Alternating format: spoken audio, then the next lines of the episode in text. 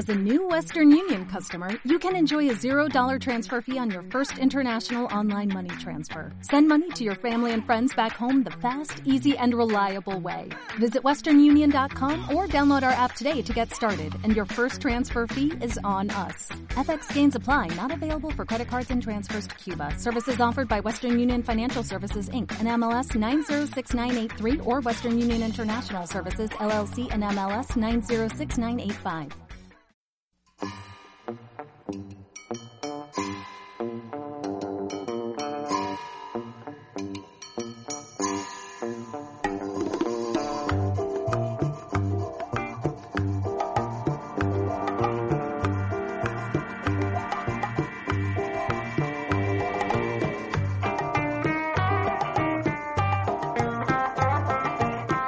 Bienvenidos a Fizcarraldo 63. Grabamos esto el martes 8 de febrero de 2022.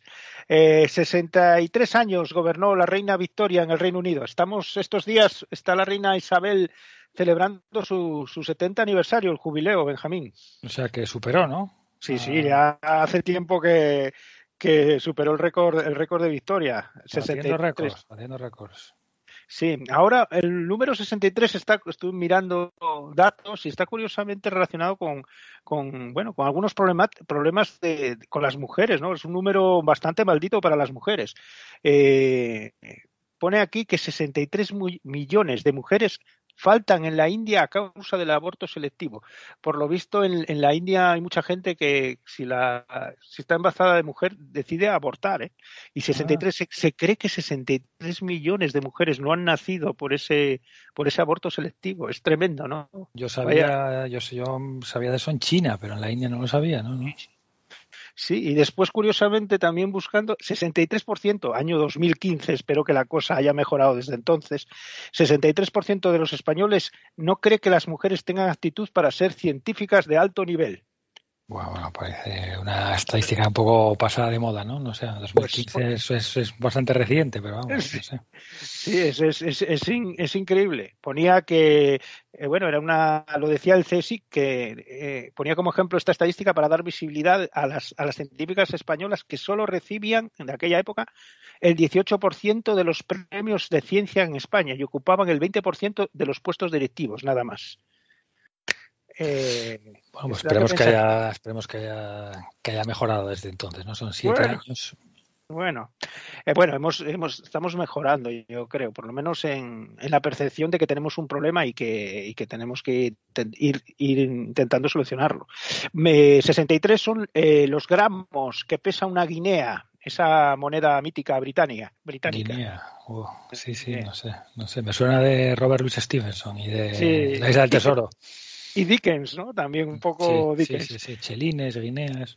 Sí, 63 es el número de cromosomas encontrados en la descendencia entre, de un burro y un caballo.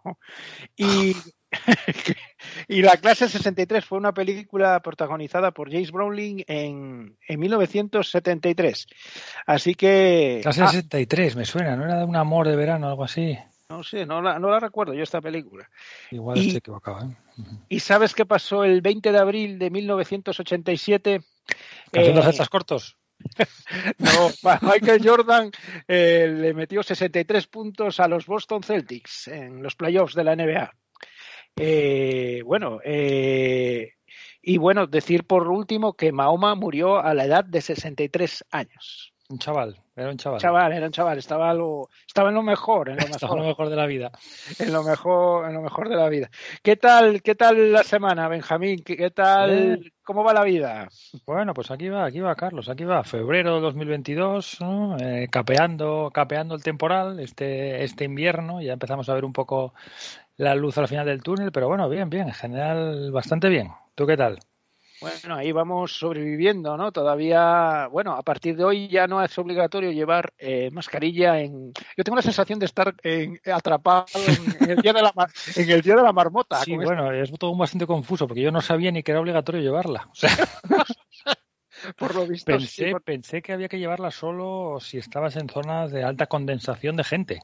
No, no, estaba prohibido, prohibido. Hablando del Día de la Marmota, murió el otro día en vísperas la, mítica marmota, ¿no? Sí, que dicen que, que dicen que muy, malos presagios, ¿no? Que haya muerto, vamos. Bueno, eh, eso ya... como no ser de otra manera. Eso, o sea, es, tremendo, tremendo. Bueno, a lo mejor rompemos el, el, encanto este del eterno retorno en el que estamos metidos y avanzamos de una vez hacia Porque esa marmota salía, ¿no? Salía, depende de lo que hiciera, era buen año o mal año, ¿no? Sí, daba más frío, tal, dependiendo de la sombra. Había una mítica, no sé si es esta la que murió, Phil, la marmota Phil, se la llamaba. Marmota Phil. Me acuerdo, sí, sí. La, bueno, yo qué sé, tendría un, un, estrés, ¿no? estaría la gente ahí esperando y a lo mejor ayudó a, que muriera la pobre. Sí, sí, el estrés se contagió, la gente, el estrés de la gente se transmitió a la marmota y, murió. Que leí, que leí, fíjate, leí en el periódico que habían encontrado un mapache aquí en Gijón. Sí, en la calle Covadonga, que estaba por ahí en la calle Covadonga y que lo, bueno, avisaron a la policía y lo, y lo, lo llevaron a un centro de animales y dicen que lo van a sacrificar. Bueno, yo nosotros eh, desde aquí, desde Ficarraldo, queremos. Carlos, tú lo adoptas, ¿no? Que te lo den a ti, que tú lo adoptas. Que un compañero, un compañero para Flynn ahí en casa, para, el señor Flynn. Ya bastante tenemos, ya bastante tenemos con el temible burlón para. Pero bueno, desde luego no se puede. pobre mapache. ¿Cómo se va, cómo se va a matar al mapache, hombre, a sacrificar? Por favor, eso. Pues cómo acabó un mapache aquí, ¿no? También eso es curioso, ¿no? Mm, habría que sacrificar al, al que lo trajo, al que lo trajo, ¿no? Porque eso sí que. Pues supongo que será ese tráfico de animales, etcétera, ¿no? Que al final y no lo querrían, lo soltarían y ahí está el pobre mapache. Además que es un animal bastante depredador y bastante bueno. Sí, sí, es, un animal salvaje, salvaje. Es un mapache, el raccoon, ahí, que le, le gusta ahí meterse en líos, vamos. Bueno, Benjamín. Que mira, eso me recuerda una historia que me contó mi mujer y que estuvimos viendo las fotos de en, en, el, en, el, en, el Ikea de Toronto hace años. Apareció, estaba la gente comprando y apareció un mono pequeño, un mono de estos pequeños con un abrigo de pie caminando por el Ikea. Hay unas fotos, ya te mandaré las fotos, ya se las podemos poner en, Facebook, porque la gente lo vio y claro, apareció el mono con un abrigo de piel, un mono, pequeño, con un abrigo de piel caminando, caminando tranquilamente por el Ikea de Toronto. Es que, es, que, es que Toronto, en Toronto hace mucho frío también. Sí, sí, comprar unas estanterías Billy ahí para su, para su, pues al final lo, lo bueno, pues lo, lo, vino seguridad y tal y lo, lo, atraparon y al final era, de una chica, era una chica que había ido con el mono, con el abrigo y se escapó por la ventanilla del coche y entró en Ikea el mono. Al final hubo problemas porque, bueno, no era, no era tampoco legal tener ese mono, etcétera, etcétera. Pero bueno, a ver si colgamos unas fotos porque las fotos son impactantes. Eh, me acabo de acordar de una película holandesa que eran unos, no me acuerdo ahora el nombre, una familia de holandeses que iban a, así muy, muy hooligans, muy desestructurados, que iban de vacaciones a, a Estados Unidos y de repente veían, veían un McDonald's y ya me acordé ahora con lo del Ikea, ¿no? En Toronto. Y veían un McDonald's y decían, estos, estos, estos americanos los han copiado los McDonald's, ¿no? Pues aquí, así que también Ikea, también nos han copiado el Ikea a los, los de Toronto. ¿Cómo es eso, no, Benjamín? Sí, sí, sí, sí, exacto, exacto. Sí, sí. Copiaron ahí el Ikea aquí de Lugones, ahí se... se, ah, Han copiado, ¿no? bueno, decir que en, Pumarín hay una, imitación de IKEA. El logo, hay una mueblería que tiene el mismo logo de IKEA y se llama, no sé, IKEA o algo así. Lo pondremos también, es curioso, cuando menos. Bueno, Benjamín, empezamos con, con la selección musical, ¿no? Sí, sí, vamos a arrancar con la selección musical y voy a arrancar con José González, que ya lo pusimos aquí alguna vez y justo fui a verlo, tocó aquí en el teatro, en el Teatro Jovellanos este, este domingo y fui a verlo, primer concierto que voy desde ahora, bueno, pues no sé, porque ya cuando empezó la pandemia hace dos años, ya igual hacía varios meses que no iba a ninguno, o sea, dos años y pico sin ir a ningún concierto. Al final nos decidimos a ir a este, en el Jovellanos. Pensamos que iba a haber alguna butaca de separación, pero no, no, estábamos allí como, como salinas en lata, todo el mundo con mascarilla, eso sí, pero sí, ¿no? Pasaron dos días ya y no tengo, de momento no tengo síntomas, o sea que parece que no, que no lo cogí. Nada, muy buen concierto. José González vino, tocó, vino el solo. Yo pensé que no se sabía si iba a venir con banda o no. Pero bueno, en estos tiempos yo creo que los artistas tienden a, a reducir costes, a girar solos también, también, también quitas probabilidades de que alguien coja el COVID y tengas que suspender o tal. Entonces, nada, nada, y montó, estaba como una especie de tarima en el, en el, en el escenario y él solo, pues con la guitarra y luego con algunos efectos que metía de, de, de algunos algunas bases que metía de vez en cuando, algunos efectos a la guitarra, a la voz y tal, pues llenó, llenó muy bien el, el escenario, luego con unas proyecciones sencillas, pero, pero que estuvieron bien, nada, nada, y además sobre todo él es un tipo que es como muy sencillo, como muy que humilde, sereno, parece que transmite, transmite un montón de paz y, y nada, nada, estuvo, estuvo muy bien. Así que vamos a poner una canción del último disco que, que, sacó este año, lo sacó no hace, no hace mucho, el disco se llama Local Valley. La canción es antigua, la canción es Line, Line of Fire, que es una versión de una canción que tenía él, bueno, de una canción que tenía con su, con su grupo UNIP y la, la reinterpreta otra vez para este disco. Así que vamos con, con él, José González, José González, Line of Fire.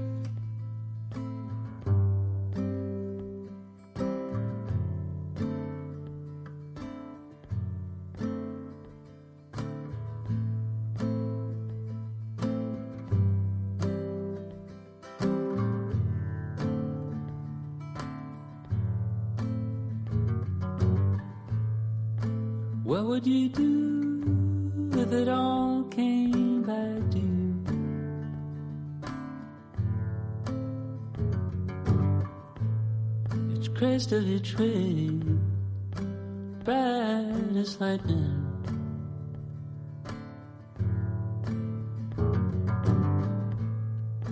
What would you say if you had to leave today?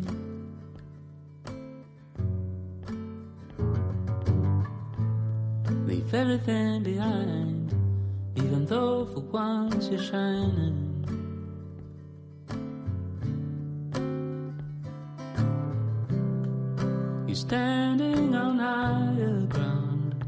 But when you hear the sound, you realize it's just the wind. And you notice it matters who and what you under your skin.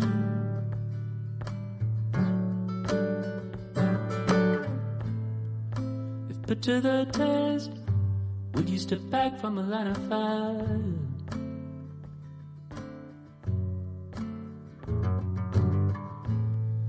Hold everything back, all emotions aside.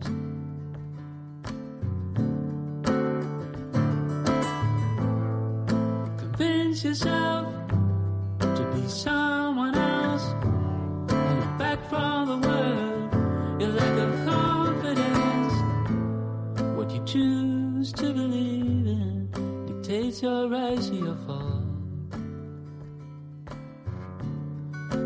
Dictates your or your fall. With no one else around you, no one to understand you, no one to hear your calls. Look through all your dark corners when you're backed up against a wall. Step back from a line of fire. Step back from a line of fire. Back from a line of fire. Step back from a line of fire. Suena, suena fantástico, ¿no, Benja? Buena, buena, buena manera de empezar otra vez a ir a los a los conciertos. La ¿no? reentré en mundo La de los conciertos, sí, sí, sí. Además que había mucho indie en el concierto y había como mucha gente que era parecida a José González. Había mucho José González, porque él tenía así como el pelo rizoso, largo, barba y tal. Y ya cuando llegué digo, joder, macho, mira, está ahí fuera José González. No, no, está ahí, está ahí. Bueno, son, dobles de José González. son gente que se disfraza para ir a los conciertos. No, Tenías son, que ver, así, son así, pero vamos, que son, tienen como un que ver- peculiar, pero a la vez común. ¿no? tendrías que verlos en los conciertos de Kiss. pues de uno que está de gira por aquí, eh, voy a poner a otros que vendrán de gira el- en el mes de abril, ¿no? Eh, estarán, estoy hablando de los Bi- bichos que están de estrena de su primer disco. eh, eh, de cumbia, un disco es un conjunto de cumbia, cumbia psicodélica, que acaba de sacar el disco el 4 de febrero, eh, producido por un histórico, Alex Capranos, de Frank Ferdinand, y la verdad es que a mí me encanta el tema de las etiquetas que pone la, los críticos de música, ¿no? Se llama, esto es cumbia con, mezclada con psychic rock turco y de Oriente Medio y distorsionado funk surf garage y la verdad es que a pesar de todo esto suena, suena muy bien. Pues nada, vamos con, con esta banda de Londres que hace cumbia, cumbia psicodélica.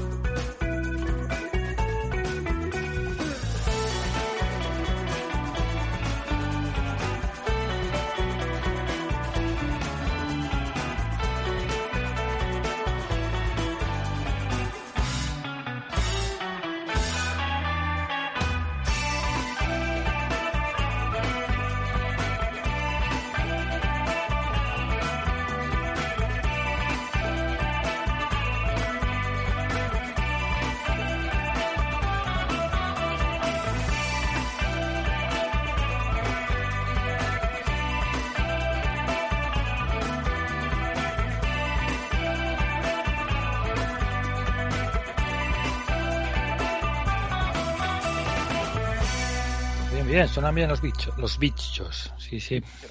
Eh, bueno, no dije el título del disco, el título eh, se titula Let the Festivities Begin y la canción, el tema era The Link is About Die, to Die. Y bueno, estarán en, pasarán por Barcelona, en la Sala Laúd, Madrid Moby Dick, Donostia Dabadá, en, a mediados de abril, de abril. Y bueno, también se les podrá escuchar en el primavera. Bueno, suena, suena ahí un poco de- con un poco de energía, ¿no? Se levanta la, se da ganas de bailar. Una guitarra y una guitarra y cantarina, sí, sí. ¿Por dónde seguimos? Pues yo voy a relajar un poco, voy a bajar los decibelios un poco. Voy a poner a Fred Again, que ya lo pusimos aquí más veces. Me gustó muchísimo el disco que sacó cuando durante el confinamiento. Eh, Fred Again es un productor eh, radicado en, en, Londres y estuve escuchando esta semana un EP que había sacado antes de ese disco, que bueno, en que toca algunas canciones del disco al piano. Lo estuve escuchando bastante esta semana y voy a poner una de esas canciones que se titula 17 de diciembre de 2020 Así que nada, vamos con, con desde el del Actual Live Piano EP. Así que vamos con Fred Again.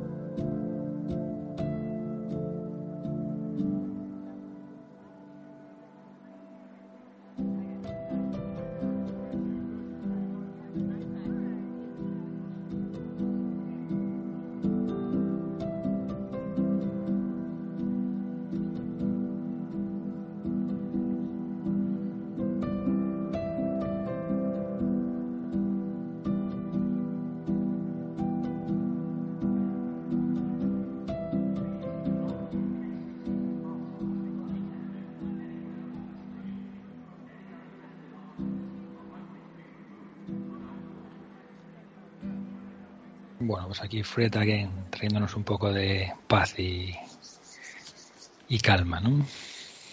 Esa, esa melancolía de las zonas de las zonas de paso, ¿no? De las estaciones donde mucha gente pasa, se despide, ¿no? Eh, sí, sí, sí, está... cap, captura ahí eso, sí, sí, sí, es cierto, sí. ¿Qué ocurriría, qué ocurriría el 17 de diciembre de, de 2020 en, en Waterloo Station? Sí, andaría por allí, supongo. Bueno, pues eh, vamos a ir una canción a continuación, estas que me gustan a mí mucho, de Canta Chico y Canta, Canta Chica, ¿no? Eh, ella es, bueno, es un dúo, la canta autora de Nashville, Carol Spence, que colabora con, que, bueno, compuso una canción y, y mandó, llamó a su amigo Matt Berninger eh, de The National a que le a cantarla con, con ella, ¿no? La verdad es que suena, suena muy bien, ¿no? Y, bueno, la ha sacado esta, esta semana. Todavía no sabe si la va a incluir en su próximo, en su próximo disco. Pero bueno, por ahora vamos a disfrutar de ella. I know you know me. Caroline Spence y Matt Berninger.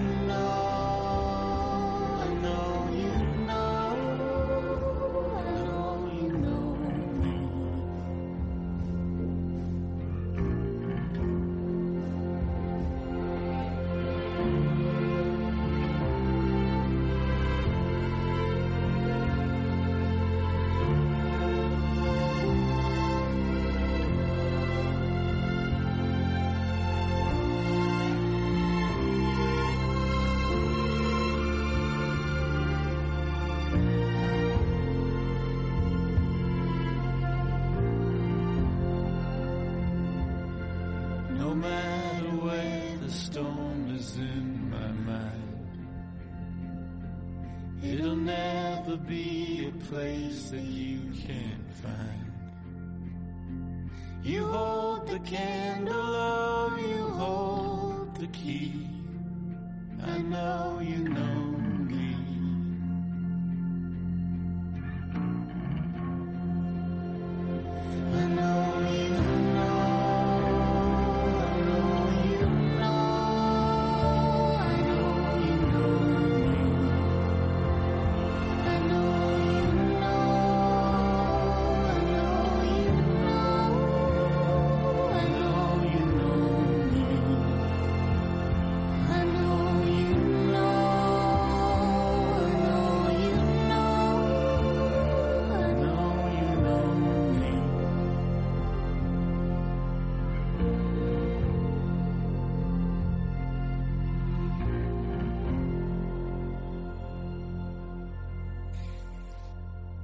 Buena canción, buena canción. Sí, sí, a la chica no la conocía, Caroline Spence no la conozco, pero sí, la voz de Mark Berninger siempre como que siempre a mí me captura, vamos.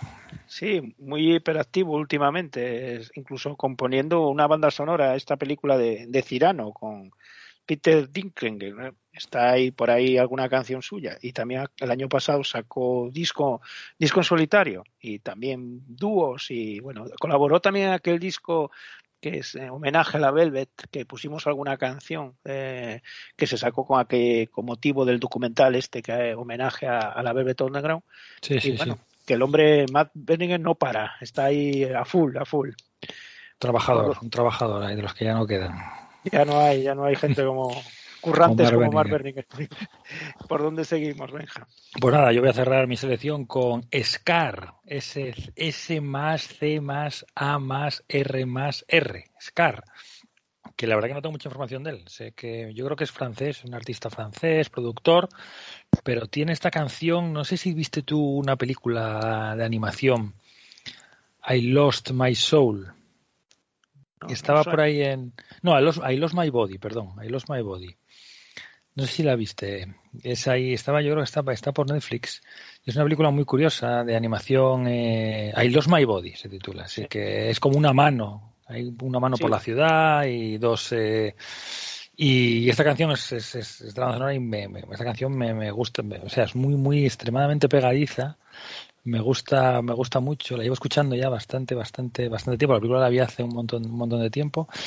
Y nada, la voy a, la voy a poner hoy. Así que vamos con Scar. La canción se titula You Are the One y es de la película I Lost My Body.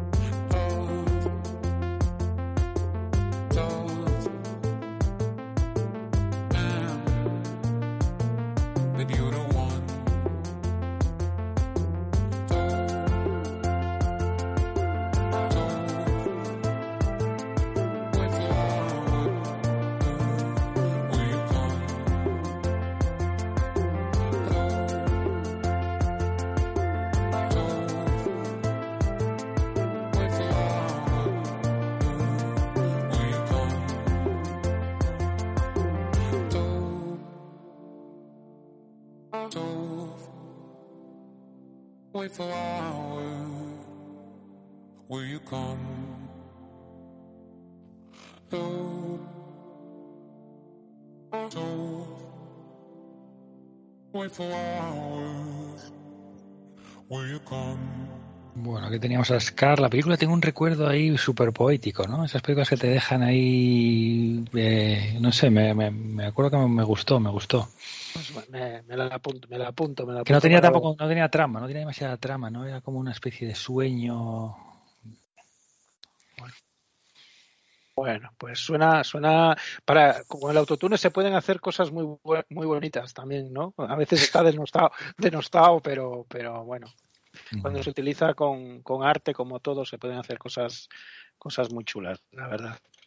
Bueno, pues nada, para despedirnos voy a, a poner a un, bueno, a, un- a- a lo que ya es eh, un titán, ¿no? Del jazz contemporáneo, eh, Kamasi, Kamasi Washington, que es un, un tipo bastante hiperactivo, pero bueno, llevaba un año, un año y medio sin sacar ningún tema, tema nuevo y con y saca ahora este, este, esta canción nueva, este tema nuevo, perdón, eh, de Garden Path que, que estrenó también en, en el programa de, de Jim Fallon, que era su primera presencia en, en la televisión, ¿no?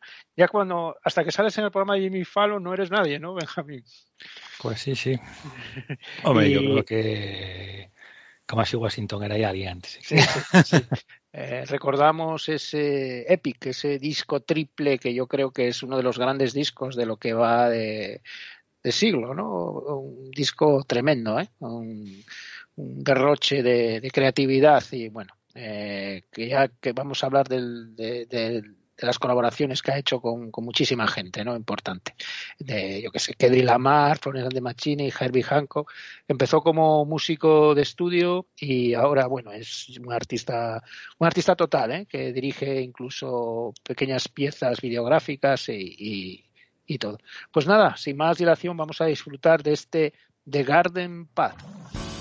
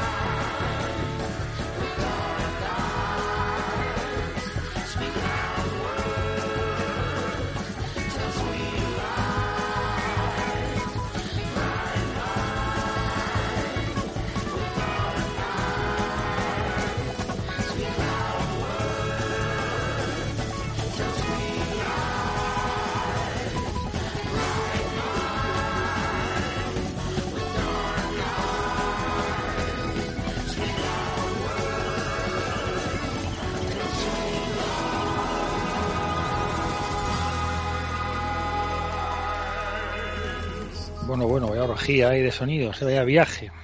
Vaya. Con esto hemos cargado baterías, ¿no, Benjamín, para el resto de- del programa? Sí, sí. Eh, bueno, eh, en- en- deseando que Kamasi saque, saque nuevo, nuevo disco ¿no? pronto. Bueno, hoy vamos a por la peli, bueno, vamos a, también a comentar alguna película que hemos visto durante esto, este periodo de tiempo, ¿no? Ahora como hacemos los programas más espaciados, pues bueno, pues vemos alguna peliculilla más por el camino, ¿no, Y Benjamín? luego, si quieres, también puedes hablar de las nominaciones, de los Oscars, ¿no? Que se ha ido Sí, hoy. sí, sí. Yo ya tengo una película a odiar, ¿no? Que es la, ¿Cuál? la de Will Smith. Yo no sé por qué no. Este tipo de películas biopic, que películas hechas eh, exclusivamente para, para los Oscars como Target, con actor, eh, eh, actor ahí con pelucón, a mí no, no, no, no son mi. No me suelen gustar, ¿no? No la he visto, ¿no? No la he visto. Las iremos, las iremos, no la veré para que a lo mejor me gusta. Tú imagínate, después de esta rajada. Y si me gusta, ¿qué? ¿no? Y si me gusta, ¿qué? Pues sí, hablaremos un poco por alto. Tampoco he visto muchas de las de las películas. Tú has visto eh, Belfast también, ¿no? Que están también Sí, con sí, una Belfast. Me gustó, me gustó. Ya la comentaremos ahí y tal, pero sí, sí, está bien. Una buena. Pues vamos a, centrarnos un poco en, en la película el, El poder del perro, ¿no? Una de las 12 nominaciones se ha llevado la, la película. El poder del perro que, bueno, desde que se estrenó en Venecia, pues ha, recibido lo- los, los parabienes críticos y un montón ya de reconocimientos y premios. Puede ser el primer Oscar a la mejor película para, para una para una película de la factoría de Netflix, ¿no, Benjamín? Eso sería ¿Crees que darán su brazo a torcer la Academia de Hollywood y premiará una, a una película eh, pensada para la exhibición en, en pantalla, bueno, en pantalla doméstica? No lo sé, no lo sé. Parece que hay reticencias, ¿no? Parece que hay reticencias siempre, ¿no? Sí, ahí hay un poco, ¿no? Bueno, está dirigida por, por Jane Campion, eh, bueno, una, una directora ya, me atrevería a decir, bueno, sí, clásica, ¿no? Que tampoco tiene, cuando vas a mirar su filmografía, tampoco tiene tantas películas, ¿no? Es, tiene, pues empieza, bueno, ella se, graduó en el Australian Film Television o Radio School, eh, empezó haciendo ahí como todo el mundo suele empezar en este tema, con cortos. Ya en 1982 un corto Peel eh, ganó la Palma de Oro en, en Cannes al mejor cortometraje en el 86. Después vinieron una serie también de cortos hasta que debuta ya en el largo con Sweetie de 1989, ¿no? Y después viene, este no lo he visto, no sé si la has visto tú, esa peli Sweetie. La que sí he visto es la siguiente, An, An Angel at, the- at My Table, ¿no? que es eh, del 90, una autobiogra- autobiografía dramatizada de, de la poetisa Janet que a mí es una, una película de la que tengo muy buen recuerdo, ¿no?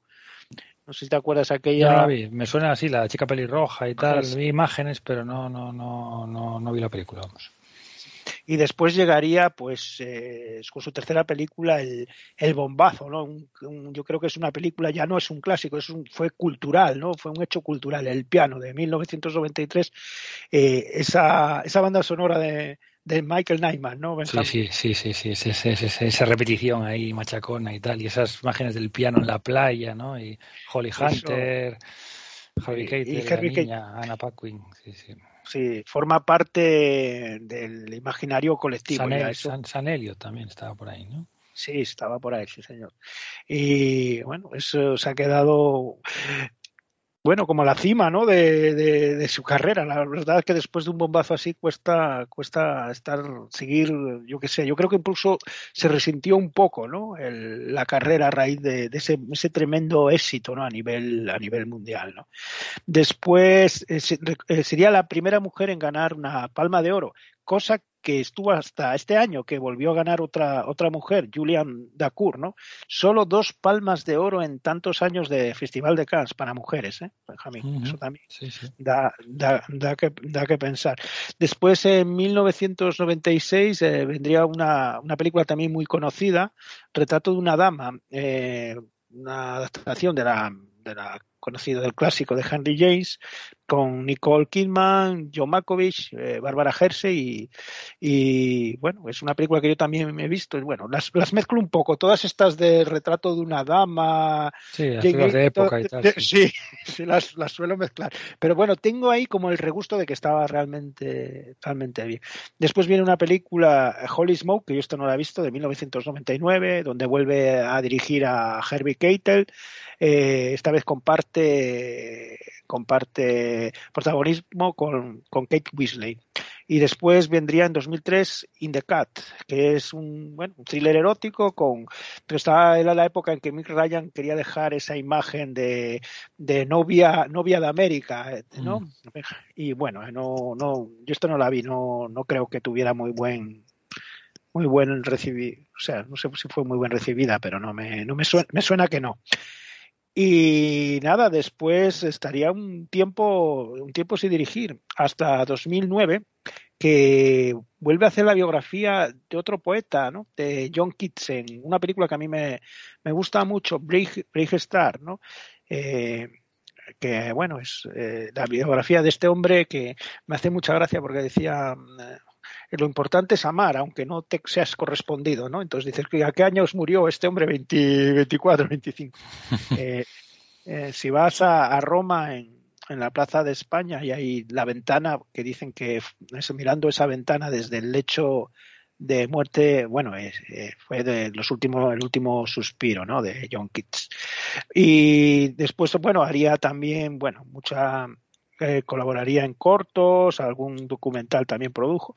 Después una serie, ¿no? Que, que tuvo bastante éxito, Top of the Lake, una serie de, de misterio, de, bueno, de, con una, la detective, con la, con la chica esta, con la actriz del, del cuento de la criada y Elizabeth Moss. bueno es Elizabeth Moss y yo vi trozos de la primera parte después la segunda no, no la he visto y nada hasta este el poder del perro y bueno es la adaptación como todo el mundo de, de un libro que curiosamente el libro cuando salió en su en 1969 68 tampoco no llamó mucho la, la atención el libro y fue su reedición ¿no? del 2001 donde bueno, un poco tuvo notoriedad y bueno, también cayó, acabó terminando en las en las manos de Jane Campion, que bueno, que lo ha adaptado y yo creo que con muy bien, ¿no, Benjamín? Aunque bueno, yo el libro no lo he leído.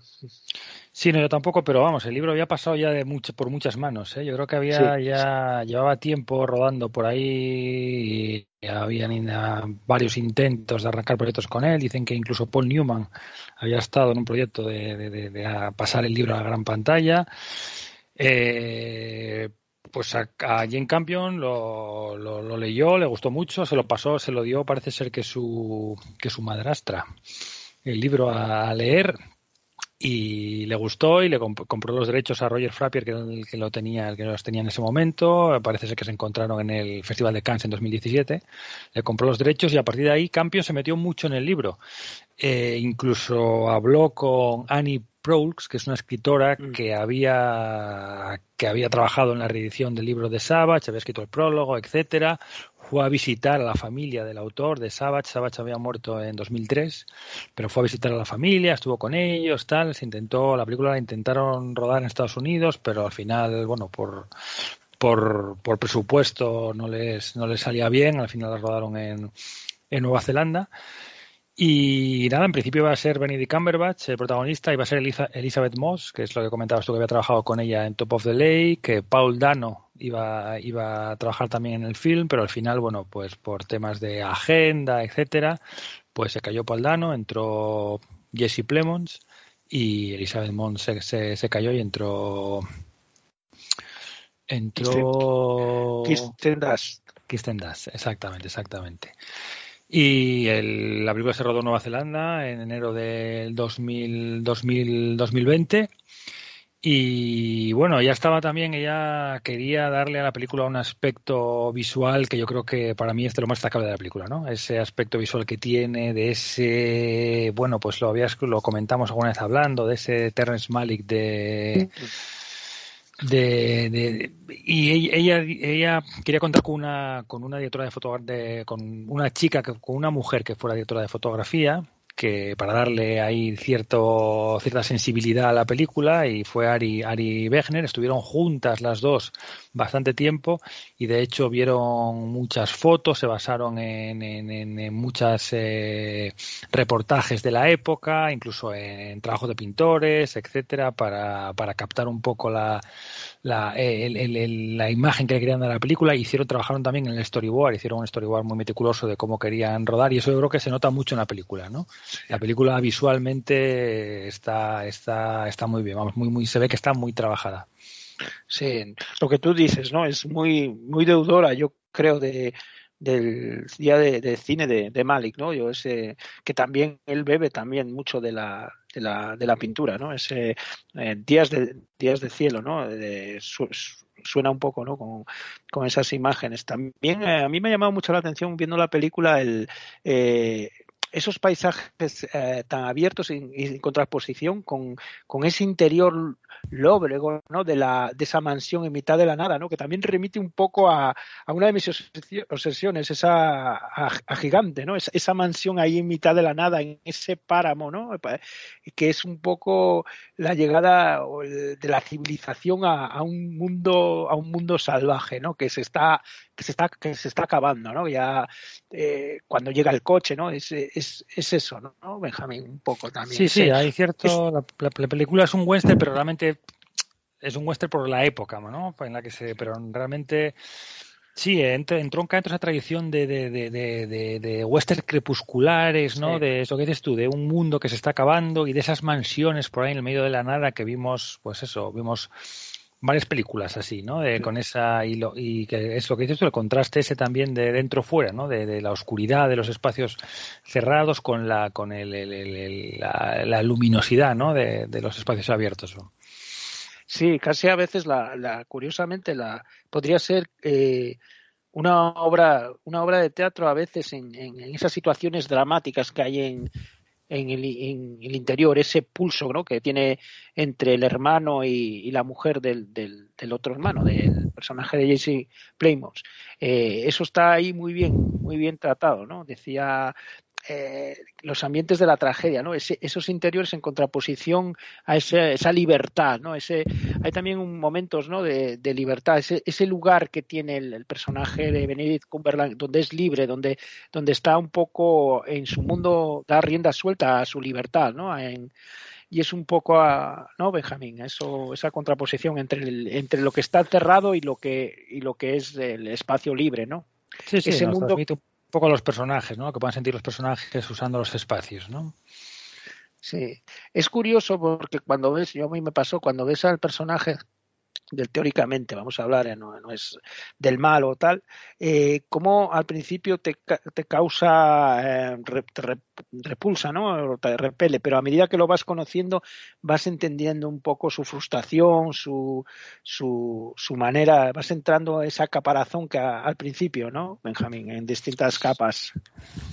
Sí, sí, nos va mostrando un poco por qué el personaje es como es, como es digamos. ¿no? A mí la película también me recuerda un poco a, en algún sentido al cine de Paul Thomas Anderson. ¿no? Sí, esa, esa, no sé, esas pasiones subterráneas, bastante medidas, etcétera, ¿no? Sí, sí. Eso... El hilo, el, hilo, el, hilo, invisible, por ejemplo, no sé, hay algo que me recuerda. Al... Sí. Hay momentos, eh, después hay un momento en que la película vira eh, hacia el thriller, ¿no? Eh, de repente ese, ese, todo eso que estamos hablando, esa contemplación, eso que está todo larvado, de repente todo eso en, en la última parte de la película se transforma casi en un, en un thriller, ¿no, Benjamín? Sí, sí, sí, sí, la acción se mueve y hay alguien que tiene que actuar, ¿no? Y que, bueno, y, y actúa un poco pues para, para proteger a la persona que quiere, digamos, ¿no? Aunque sea un poco contra, contra, su, contra lo que siente también, por otra parte, ¿no? Está magnífico, bueno, todos los actores, Benedict Cumberbatch, pero especialmente el, el personaje el chaval, ¿eh?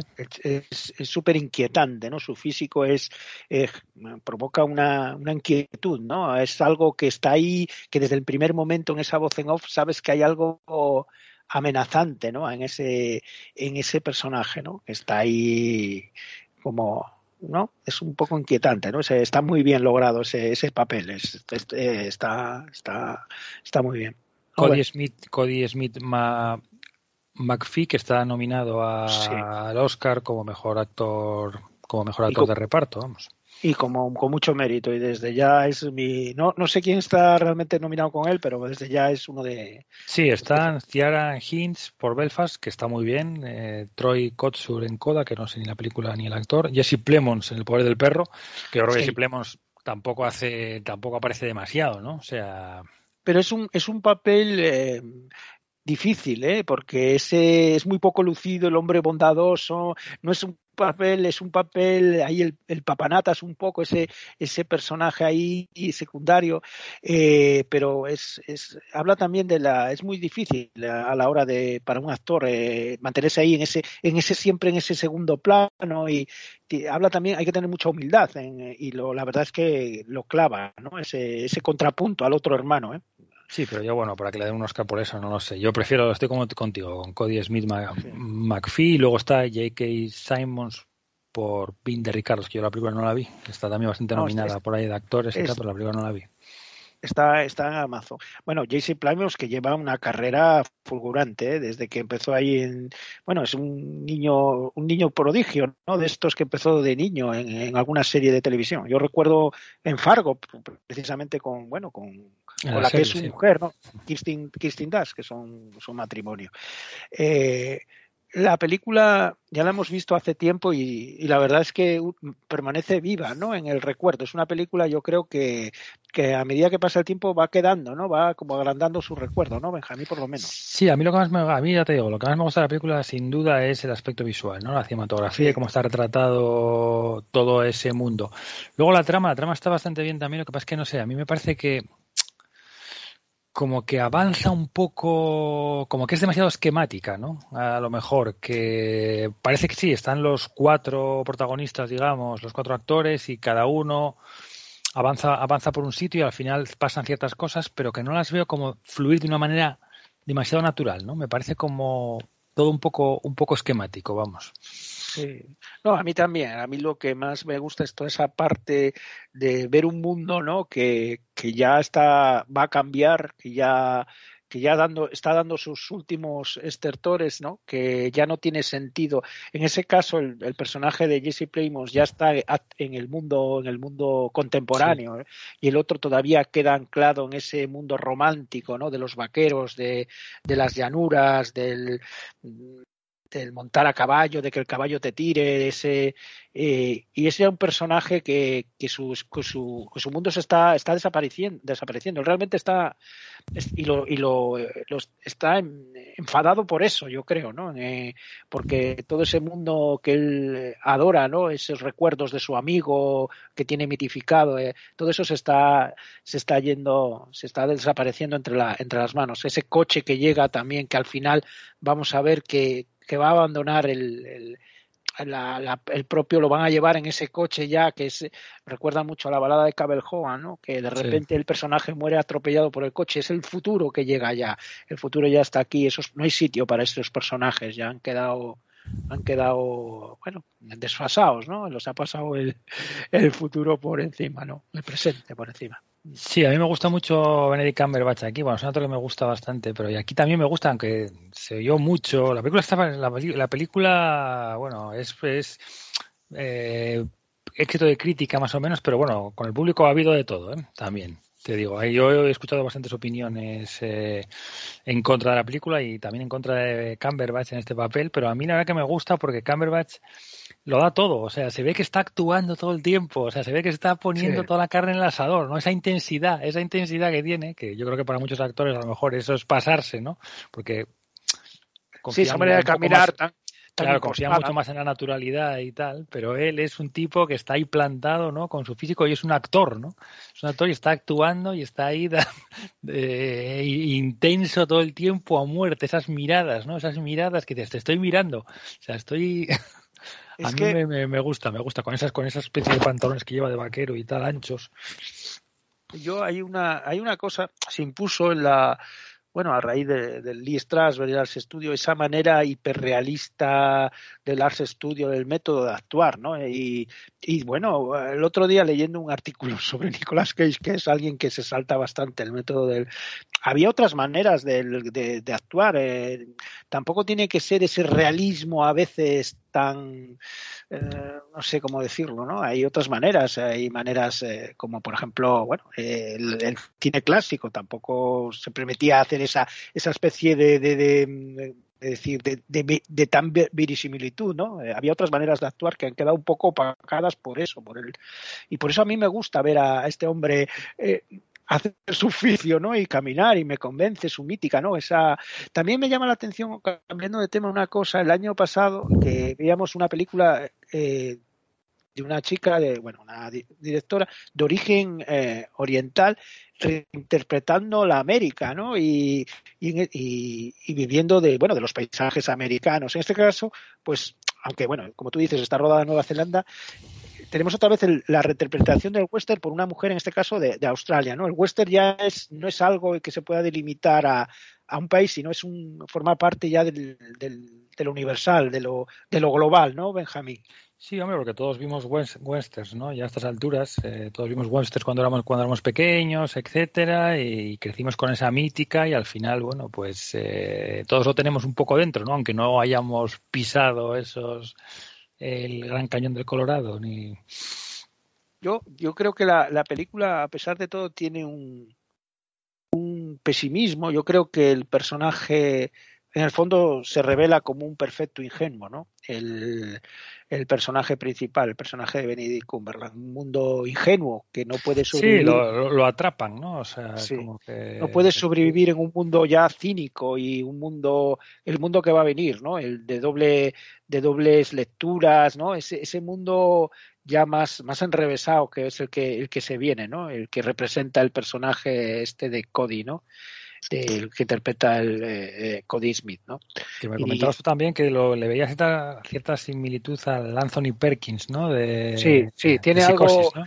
Sí, tiene algo de eso, ¿no? Ese personaje en un principio pusilánime, frágil, eh, pegado a las faldas de su madre y, y que parece inofensivo, pero que, eh, que realmente después eh, descubre que Tiene es un plan, tiene un plan. plan y es mucho más siniestro, ¿no? Es, es por eso digo que el otro, el héroe, eh, tiene un lado ingenuo, ¿no? Completamente y ya, ya son otros los, los, los héroes, los personajes que van a venir. También hay en toda la película algo de nostalgia, ¿no? Cuando hablamos de nostalgia de, de una época que se acaba, siempre hay que remitir a, a la nostalgia por el cine, por el, por el western, ¿no? por el- la película, por el hecho, por esas películas del western y por qué no, por de, un determinado cine clásico, ¿no? También hay una cierta nostalgia de, de ese cine, ¿no? Ese, por ejemplo, cuando vemos pasar en una escena de Benedict Cumberland, eh, que lo vemos desde dentro atravesar unas ventanas mientras eh, eh, la cámara lo sigue en un traveling, ¿no? Y lo vemos de dentro afuera que remite, yo que sé, al, al propio plano de a un John Ford, ¿no? Hay una poco, un poco se siente esa nostalgia por, eh, por el gran cine, ¿no? El gran cine clásico. Que es curioso que una, bueno, eh, una película de plataforma, ¿no, Benjamín?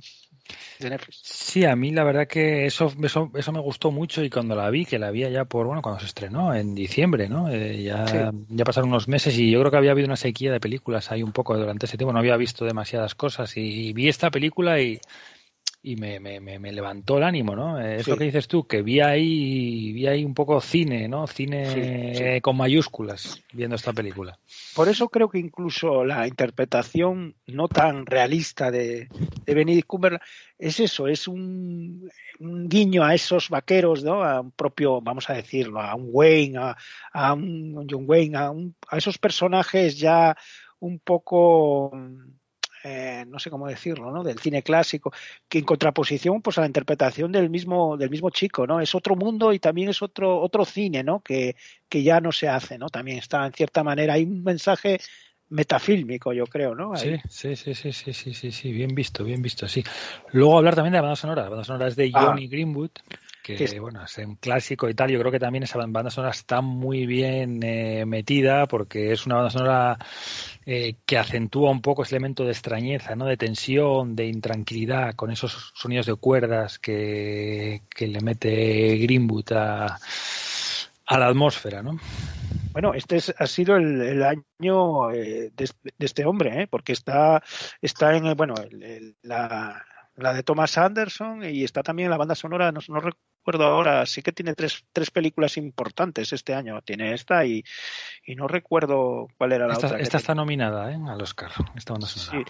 Sí, y, eh, sí, sí, y con merecimiento. ¿eh? La verdad es que, que bueno, él es el, el que habitualmente hace la banda sonora de, de las películas de, de Thomas Anderson. ¿no? De Thomas Anderson, sí, sí, sí. Sí, sí, pues tenía, sé que leí que tenía eh, tres películas importantes, no, no recuerdo ahora la tercera.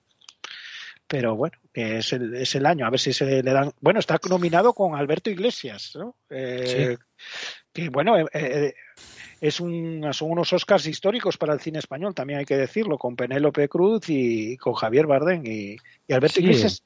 Y creo que también hay un chico que, un, un corto de animación que también está nominado, que es, es- español, o sea que, bueno, Sí, es raro porque en Madres Paralelas yo no, aquí no tuvo ni demasiado, para la impresión yo no la vi, pero aquí parece que no tuvo demasiado recorrido tampoco, pero no está ni siquiera nominada a película internacional, pero está nominada a la banda sonora y está nominada Penélope Cruz a mejor actriz. ¿no? ya no, ya no es la primera vez que pasa además con, con Aranoa. Yo creo que Aranoa eh, mandaron los lunes al sol y coincidió cuando le dieron el, el Oscar a Almodóvar a mejor guion. No me recuerdo si todo sobre mi madre o hablé con ella, una, una, una, una de estas. Ah, ah, vale, porque aquí Madres Paralelas no se mandó como película. No, no, aquí va el, el patrón, el, la del... Sí, sí. Ah, vale, vale, bueno, pues esto es un poco una bofetada, un poco Sí, en la cara de los que mandaron el patrón, o el- como se llame, ¿no? Mira, ya sabía yo que era que había una otra película, Spencer, la, la biografía de, Ah, sí, de sí, Lady Di, también de. Pablo Lar- de nuestro querido Pablo Larraín y está ahí, está ahí también en la banda sonora este hombre que la verdad es que bueno es un este año pone la, la banda sonora a tres películas, la, tengo ganas de ver la de Licorice Pisa, tengo, tiene buena pinta. Sí, las traen ahora, las traen ahora. Sí. Y bueno, pues nada, iremos viendo las películas nominadas y, y bueno, comentándolas. Con, haremos un especial como el año pasado, ¿no? De películas nominadas a los Oscars en vísperas de la entrega. Pues sí, hombre, sí. ¿Cómo, cómo no lo vamos a hacer? Claro, claro.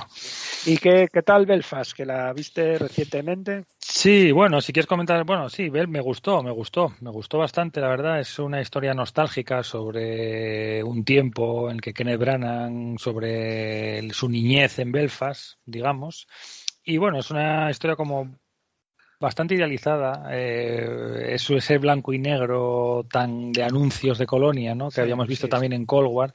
Yo creo que te saca un poco a veces porque los protagonistas son tan guapos y las escenas son tan tan bien construidas, los autobuses, todo, todo el mundo fenomenalmente peinado y tal, que parece que va a salir ahí en Polio Armani anunciándose o algo. Pero la película está muy bien, la verdad. Eh, cuenta un poco de esa infancia, los conflictos, lo cuenta un poco de una, de una manera no, no demasiado cruda, bastante dulce, y a través de los ojos de un niño, la relación con su abuelo, los problemas que tenían sus padres, los conflictos que estaban, que se estaban empezando a gestar entre los católicos y los protestantes, etcétera. Y muchísima música, muchísima música de Van Morrison por todas partes. Y ya te digo, a mí me, me, me gustó, Creo- me gustó mucho la película. Creo que está nominada una canción de Van Morrison a mejor mejor canción, sí. O sea, eh, estoy mirando aquí las, las películas nominadas y bueno, aquí vimos eh, No mires arriba, ¿no? Esta Sí. comedia, esta comedia coral tan tan loca, ¿no, Benjamín? Como bueno, yo eh, me lo pasé bien. Hay gente que no la soporta, pero bueno, es una película muy... A mí, me, a mí me divirtió muchísimo. Muchísimo, a mí me divirtió sí, mucho, Sí, sí. sí, sí, una película la vimos ahí, vamos, casi coreando ahí la- las partes, ¿no? Bastante divertida, un poco cambiante, con los arquetipos ahí de la gente que, que anda circulando por ahí. A mí me gustó, me gustó mucho. Bueno, está también nominada una, una película, bueno, que empieza, llevamos tiempo oyendo el run run, que es la japonesa esta, que tenemos ganas, yo tengo ganas, muchas ganas de verla. Drive My Car, ¿no? Que está nominada a mejor película y mejor, mejor director, Rosuki Hamauchi. Drive My Car, tengo ganas de ver es- esta película. Y después, bueno, la de Thomas, Har- eh, la de Paul Thomas Anderson, Licorice Pizza, y bueno, está la que yo ya tengo enfilada, que es el método Williams, ¿no? Del padre, centrada en la vida del padre, hechos del padre de Serena y Venus Williams, ¿no? Que creo que es una versión bastante light, por lo visto, de lo que es, eh, de lo que fue, de lo que fue este individuo, ¿no? o lo que es. No, no, no, me, no me apetece mucho, la veré, pero para informar, ¿eh? solamente. me sacrificaré. Y West Story, que no sé si tiene mucho sentido a, estas alturas de la película hacer un remake ¿no? de West Side Story. Eh, está Steven Spielberg, que me nominaba a Mejor Dirección, que con esta nomina- eh, nominación se convierte, creo, en el director más nominado de la, de la historia del cine. Y no sé... eh, Y el Kodak- callejón, de las, el callejón de las almas perdidas, ¿no? Sí, De que fue- que es un, fue un poco batacazo. La gente estaba esperando mucho de este de este Nightmare Halley. Yo vi el, la- el original, ¿no? De Tyrone Power. Bueno, hay dos, eh, el de Tyrone Power. Y la verdad, el callejón, bueno, tiene tiene muy buena, bueno, ma- eh, eh, material para trabajar sobre él. No, la película recibi- ha sido recibida muy tibia, ¿no? Después de La forma del agua, que lo que fue un auténtico hit, ¿no? Un- Sí, sí. ha sido un poco, ¿no? Un paso hacia atrás, ¿no? Y, y nada, no. ¿Y Coda? ¿Coda cuál es? Yo Coda no sé cuál es. Yo tampoco, yo tampoco, Coda no sé cuál es, pero bueno, tenemos aquí eh, a San Goodell, ¿no? Eh, sí, de Sian Heather, eh, no, no, no, los sonidos del silencio, Coda. Pues no tengo mucha idea de, de qué va esta peli. Pero bueno, la, la veremos, ¿no? Emilia George, eh, mira, Ma- Marlene Matin, eh, un miembro oyente, bueno, es la esta película que siempre, bueno, no, no, no, no voy a hablar, pero bueno, siempre hay alguna con alguna tara física. En este caso tiene pintas de ser de, de sordos, ¿no? Una familia de sordos y tal. Marley Matlin, Marley Matlin fue la... Sí, la que ganó. Hijos, hijo- hijos de un dios menor, ¿no? que ganó como, como bueno, eh, también eh, un Oscar a Mejor Actriz o algo así, como, eh, bueno, haciendo de sordomuda, era, ella era sordomuda. Bueno, pues, eh, bueno, la típica película de, de superación que, bueno, estará bien, ¿eh? No, tampoco es que me, que me atraiga mucho, ¿no? Y bueno, eh, Dune, que está bien que una película de ciencia ficción y de género esté nominada también eh, entre las entre las mejores películas. Y Villeneuve ahí. Sí, sí. ¿Tú la viste? Y- no, no, todavía no la he visto Dune. Tampoco. Tengo Tampoco, ahí- que iba, para que iban a sacar en HBO Max, pero... A la no, HBO no Max España es una-. Es una estafa importante porque está, eh, Dune está en, toda la- en todas las HBO menos aquí en España. Está en HBO Sudamérica. eh, bueno, aquí, bueno, las películas de la Warner teóricamente las iban a estrenar eh, muy rápido, ¿no? En- pero bueno, a ver. Esperemos que dicen que para este mes se va a estrenar, me parece. ¿eh? Tengo, tengo, la veremos. Y nada, en mejores, eh, bueno, leyendo un poco, no sé si se me, la de Licore Pizza, El Poder del Perro, esa historia, Callejón de las Almas Perdidas, eh, bueno, eh, Belfast, bueno, esta es una buena, una buena cosecha, ¿no? Con, a priori, eh, ¿con cuál irías? ¿Con Belfast o con El Poder no, del con Perro? Belfast no. Yo, hombre, Belfast a mí me pareció bien, pero una película como ahí amiga, ¿no? Amigable. No sé, no sé con cuál iría, la verdad. Tengo que ver la de Licorice Pizza, que vi el tráiler el otro día y bueno, tiene, tiene buena pinta, no sé, no sé. No, a priori no me no me mojo. Ahí Drive My Car también hay que ver. Sí, y bueno, eh, está ahí Bardem como mejor actor protagonista, aunque yo creo que a mucho se tuerce la cosa. Espero que no se lo den a Will Smith. Eh, se lo llevará, bueno, el favorito es Benedict Cumberbatch, ¿no? Eh, en principio. Hasta ahí de hacer Washington haciendo la, tragedia de Madden. Esa película de que hicieron para Apple, ¿no? El, uno de los hermanos Cohen sobre la tragedia de sobre Macbeth que tampoco le, le he echado y bueno como actrices veo a Jessica Chastain que me gustaría que se lo llevara. Olivia Colman eh, lo ha llevado hace poco. Y bueno, Penélope Cruz, que bueno, ya tiene un, uno como secundaria, aquella película de que a mí no me gusta nada, Vicky Cristina Barcelona. Y bueno, Nicole Kidman por, por Vin de Ricardos. Y Y bueno, Stewart por Spencer. Por, que será la, yo creo que será, estará entre Jessica Chastain y Kristen Stewart, ¿no? Por Spencer, ¿no? Que dicen que está muy, muy bien, ¿no? Y además se cumple eso de ser biopic, que eso siempre suma en esto de los Oscars. ¿eh? Biopic también es Jessica Chastain. Sí, sí, sí, no, y la de y la de Nicole Kidman y bueno, la única que no ah, sí, es verdad. es verdad. Eh, no sé si la de la de Olivia Colman es No, la de la Colman no, porque está basada en una novela de Elena Ferrante. Y nada más. Eh, bueno, un poco un poco recorrido, ¿no? Lo iremos iremos viendo desgranando.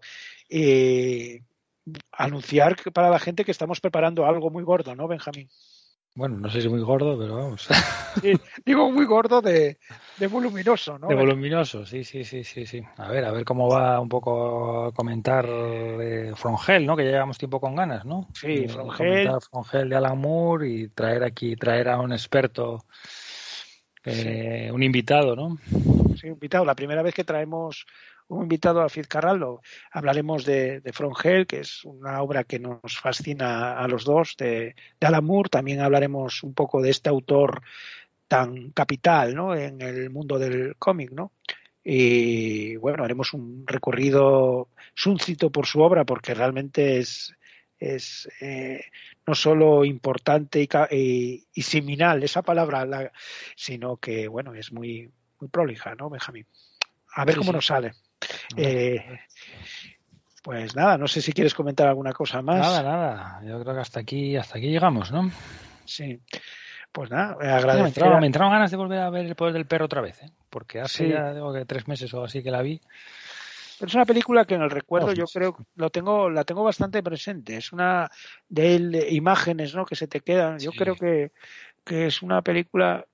A mí me, bueno, no, no he visto el resto, ¿no? Tengo hay algunas, pero bueno, es una, yo creo que 12 nominaciones, yo creo que, que bastante merecidas, ¿no? En general. Pues nada, Benja, pues hasta el próximo programa, ¿no? Sí, sí. Hasta el próximo programa, Carlos. Un abrazo y un saludo a los oyentes.